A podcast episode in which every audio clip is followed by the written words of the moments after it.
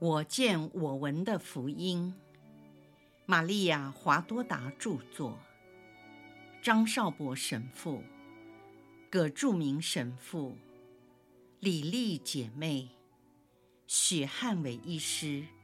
联合翻译。第二册：耶稣的苦难，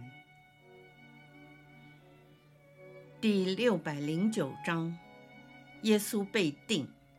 圣死，卸下圣诗。玫瑰经痛苦五端。三。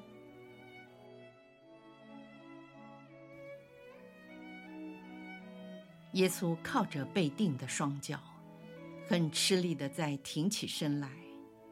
他完全是依靠那坚强的意志，直立在十字架上，像一个健康的人。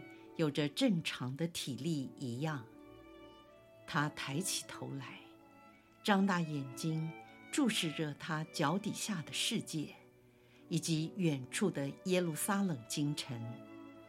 在浓雾中，那城镇只是一片模糊的白色，黑暗笼罩着整个大地，天边没有一丝蔚蓝及光亮。就是面对着封闭、低沉、昏暗，像一片广大无垠黑板的天空。耶稣利用自己的意志力和灵魂的需要，克服了喉咙及舌头肿胀的阻碍。他大声地叫出：“厄里，厄里，勒玛撒巴黑塔尼”，也就是。我的天主，我的天主，你为什么舍弃了我？这是我华多达亲耳听到的原文。这句话清楚地表达他在面临死亡时，感受到上天已经完全抛弃了他，天父都不援助他。群众大笑、嘲弄及羞辱他，说。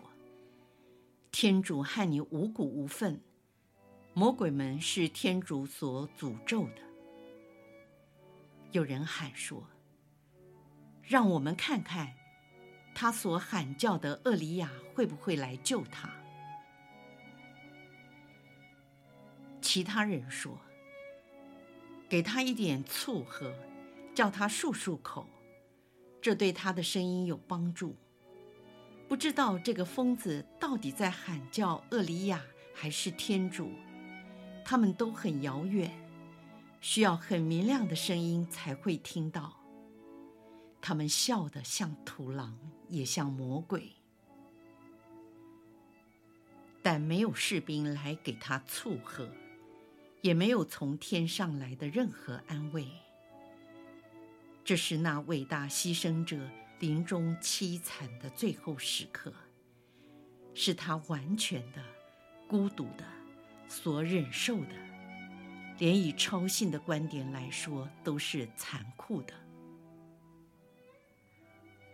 这一连串的孤独和悲痛，打从格泽玛尼山园开始，现在重新压在他的身上，整个世界的罪恶。就像汹涌的波涛，冲击这位快要下沉的无辜遇难者，把他淹没在苦海里。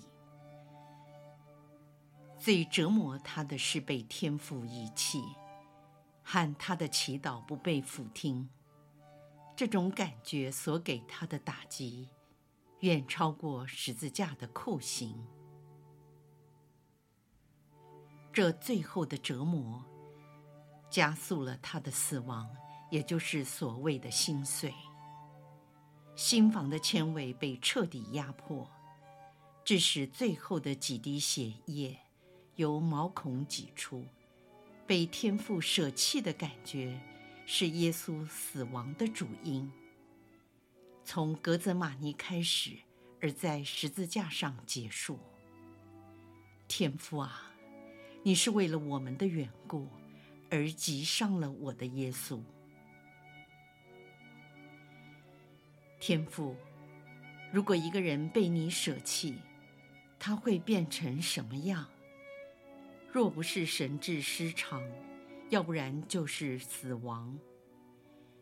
耶稣不可能丧失理智，因为他的理智是神性的，才能胜过天主的打击所给予严重的创伤。所以他死了。他是最神圣的王者，最无辜的王者。他本是生命，却死了，是由于天父的舍弃和我们的罪过而死的。天色变得更黑暗，整个耶路撒冷都看不见了，连加尔瓦略山的山坡四周也被黑暗所掩盖。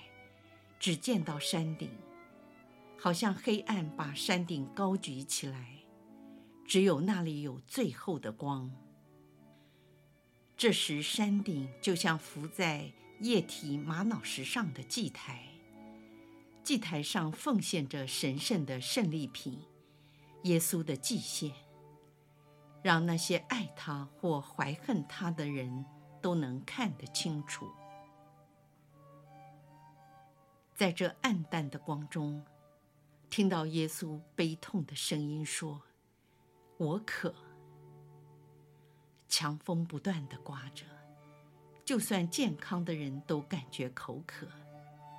那阴冷的寒风，夹杂着漫天的灰土，给人一种毛骨悚然的感觉。我想，这强风对耶稣的肺部、心脏。喉咙冰冷，以及麻木受创的肢体，造成更大的伤害和痛苦。这每一样东西都来折磨那殉道者。有位士兵走到一个瓮的旁边，这瓮内装有刽子手助理放进去的醋和苦胆。这种饮料有助于受刑人增加唾液的分泌。他找到一块海绵，蘸满了液体，插在一根竹竿上，递给了耶稣。耶稣迫不及待地凑近海绵，就像一个要吃奶的婴儿寻找到母亲的乳头一样。圣母看到了这种情况。一定是这样想。他依偎着若望呻吟说：“啊，我就连一滴泪水都不能给他解渴，更何况奶水。我的天主啊，你为何遗弃我们母子到了这种地步？给我的孩子显个奇迹吧！谁能把我举高？”好能给他我的血，为他解渴。我已经没有奶给他喝了。耶稣迫切地吸吮着那酸苦的液体，但是他的脸立刻皱成一团，因为这腐蚀的饮料刺激他那受了伤的嘴唇与喉咙，使他感觉更加的疼痛。耶稣心灰意冷，退缩了回来。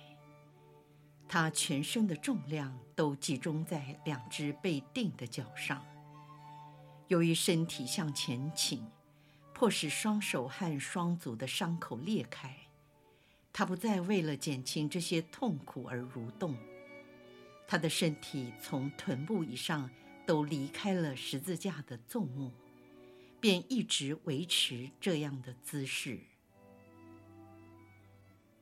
他的头沉重地垂吊在胸前，好像脖子断了一样。喉咙及胸锁骨突出的两边是凹陷的。他断断续续嘶哑着喘气，呼吸已接近了死亡的边缘。他不时痛苦咳嗽，嘴角吐出了粉红的唾沫，呼吸相隔的时间，一次比一次越拉越长。他的腹部已经没有动静，只有胸腔困难的起伏，肺部也明显的瘫痪。他的声音微弱，像个孩子呜咽的呼唤着“妈妈”。那可怜的母亲细语的回答：“是的，我亲爱的，我就在这里。”耶稣的视力已模糊不清。妈妈，你在哪里？我看不到你。难道你也离弃了我吗？这只是微弱的喃喃自语，那几乎听不到的声音。只有玛利亚不是用耳朵，而是用心灵来感应他儿子临终时的每一个叹息。因此，他说：“不，不，我儿。”我绝不会离弃你，听我说，我亲爱的，你的妈妈就在这里，她在这里。妈妈最大的痛苦，就是不能到你那里去。这些话听了令人鼻酸。若望放声大哭，耶稣一定听到了他的哭声，但是他什么也没说。我想他已经进入了弥留的状态，说话也是无意识的呓语，甚至可能连母亲的安慰以及爱徒的深情都不能意会了。由于冗长的等待，隆基诺为了舒展身体，坐着的时候，他双臂交叉在胸前，有时翘起二郎腿。现在他全神贯注，挺直地站着，左手握住剑把，右手垂在身旁，好像御前带刀侍卫立在帝王的宝座前。他不愿露出内心的感动，但从他的脸上可以看出，他在努力控制自己的情绪，因为他的两眼充满了晶莹的泪光。唯有钢铁般的军纪，才能勉强抑制住自己没有哭出声来。先前那些拿头盔来掷骰子的士兵停止了游戏，他们将骰子收好，并站了起来，重新戴上头盔。他们站立在台阶附近，一言不发，用心观看。其他在执行任务的士兵像石雕一般立着不动。那些靠近十字架、听到玛利亚说话的士兵，他们摇着头咕哝了几句。在一片死寂和黑暗中，突然清楚听到了一句话：“一切都完成了。”然后，耶稣困难地喘息着。时间就在这悲惨的状况下度过。当我们陪伴着某一位临终者，在听到他痛苦的喘息声时，会感觉到他还是活着；若听不到他的喘气，就会觉得生命已经结束。因此，听到声音很残忍。听不到声音，又害怕他死去。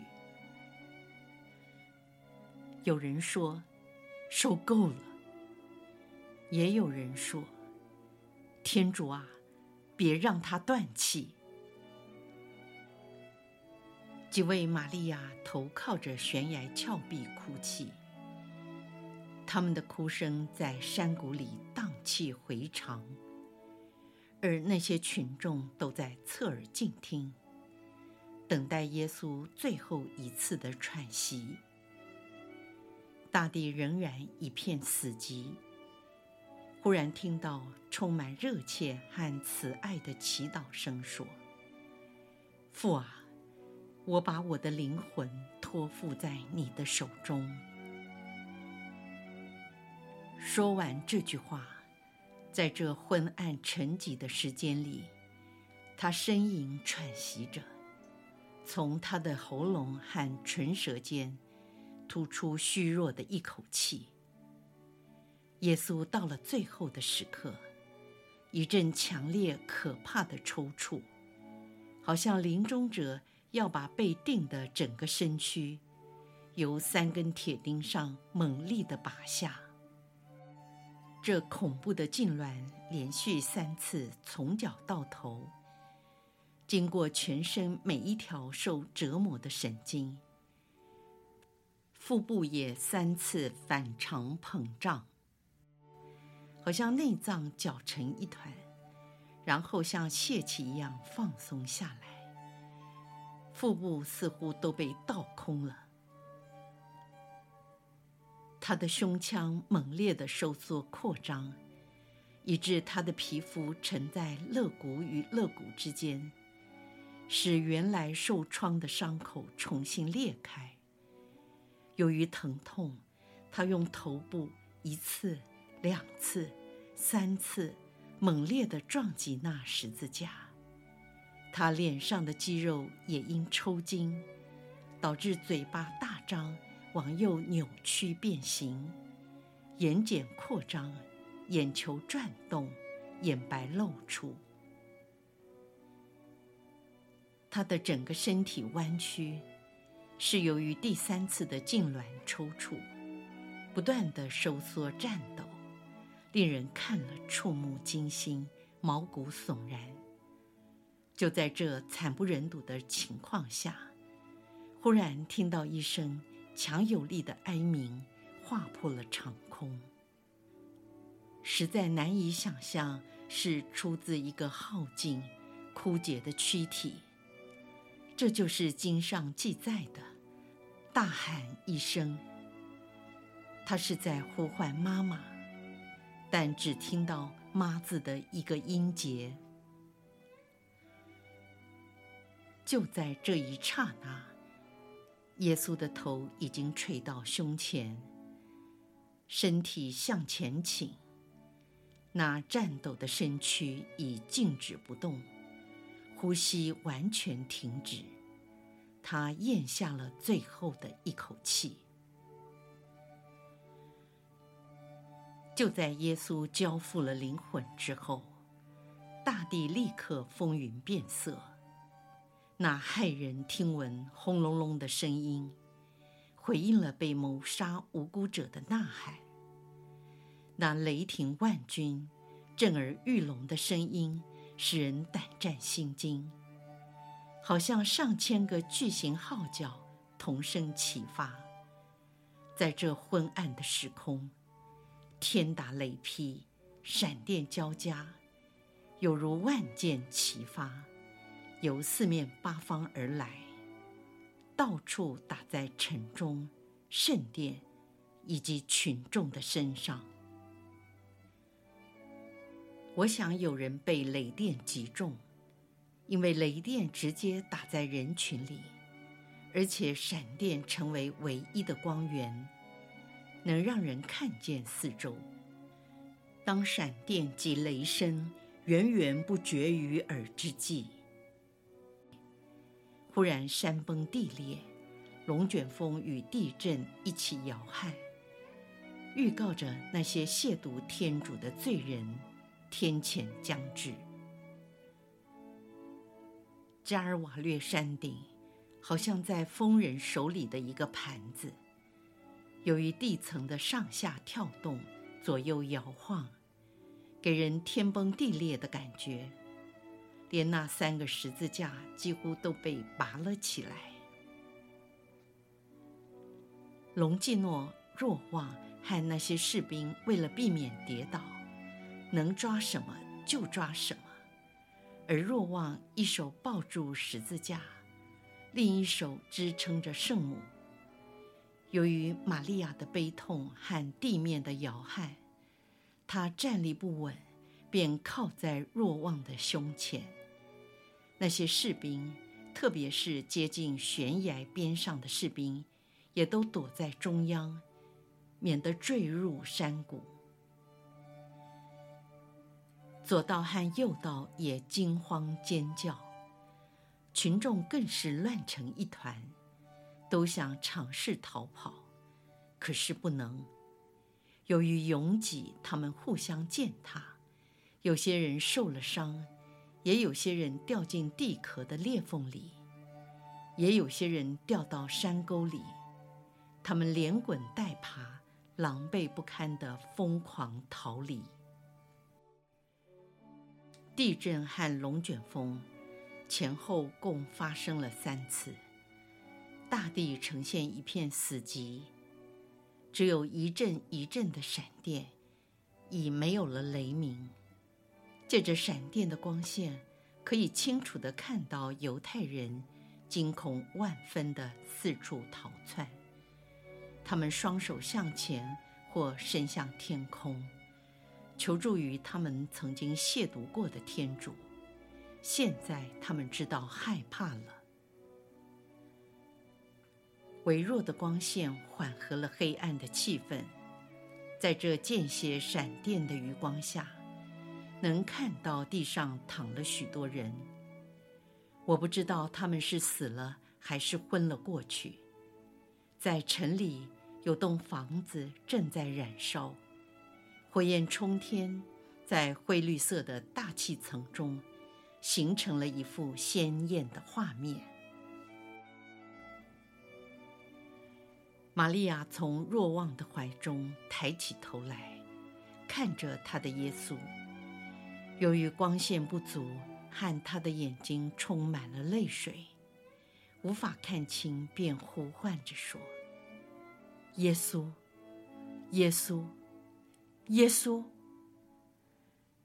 这是他在加尔瓦略山以来第一次呼叫他的名字。这时有一阵闪电，就像皇冠一样的光圈，环绕在哥尔戈达山顶。在这闪电的光中，他才看清了他的爱子毫无动静，全身向前倾，悬挂在十字架上。他的头深深地垂吊在胸前，面颊贴在右肩。下巴紧靠在他的右肋骨。此时，玛利亚明白了一切。在昏暗中，他张开颤抖的双臂，喊叫着：“我儿，我儿，我儿！”他侧耳静听，同时张开了口，全神贯注地。用心倾听，他睁大着眼睛一直在看，他不能相信他的耶稣已经去世了。若望也在观看静听，他明白一切都已经结束，便拥抱着圣母，想尝试带她离开那里。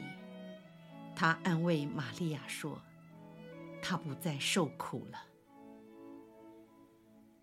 中途这句话还没说完，圣母听懂了他的意思，立刻离开他的怀里，转过身来弯下腰，双手蒙住眼睛，大叫说：“我已经失去了我的儿子。”玛利亚已无法站立，要不是若望及时扶住她，圣母一定会跌倒在地。为了支撑他，若望便坐在地上，扶她在自己的胸膛上，直到其他几位玛利亚来代替他陪伴着圣母。他们没有被士兵阻挡，因为犹太人都已经逃之夭夭。罗马士兵都聚集在第二平台，谈论刚才发生的事情。玛丽德莲坐在若望坐过的地方，她将圣母安卧在自己的双膝上，然后紧抱着圣母在怀中，亲吻她那苍白如雪的面颊，并连续地让她靠在肩膀上。马尔大和苏珊娜手里拿着浸满了醋的海绵和纱布，来擦拭她的太阳穴和鼻孔。圣母的妯娌阿尔斐的玛利亚亲吻着她的手，用令人心碎的声音呼唤着他的名字。当圣母睁开了她那悲痛失神的双眼时，她向圣母说：“女儿，我心爱的女儿，你听着，告诉我，你看得见我，我是你的妯娌。你别这样啊！”玛利亚哇的一声哭了出来，她泪如泉涌。善良的阿尔斐的玛利亚于是说：“我的女儿，你尽量哭吧，这里有我和你在一起，就像在母亲的身边。我可怜圣洁的女儿。”当阿尔斐的玛利亚听到圣母说：“啊，玛利亚，玛利亚，你看到了吗？”他的妯娌呻吟着：“是的，我看见了，但是，但是，女儿啊，女儿。”年长的玛利亚实在不知该说什么好，便放声大哭起来。她涕泗滂沱，马尔大、玛丽德莲和若望的母亲。以及苏萨娜都哭成了一团。其他虔诚的妇女已经离去，可能是那位妇女大喊了一声的时候，他们同牧羊人一起走了。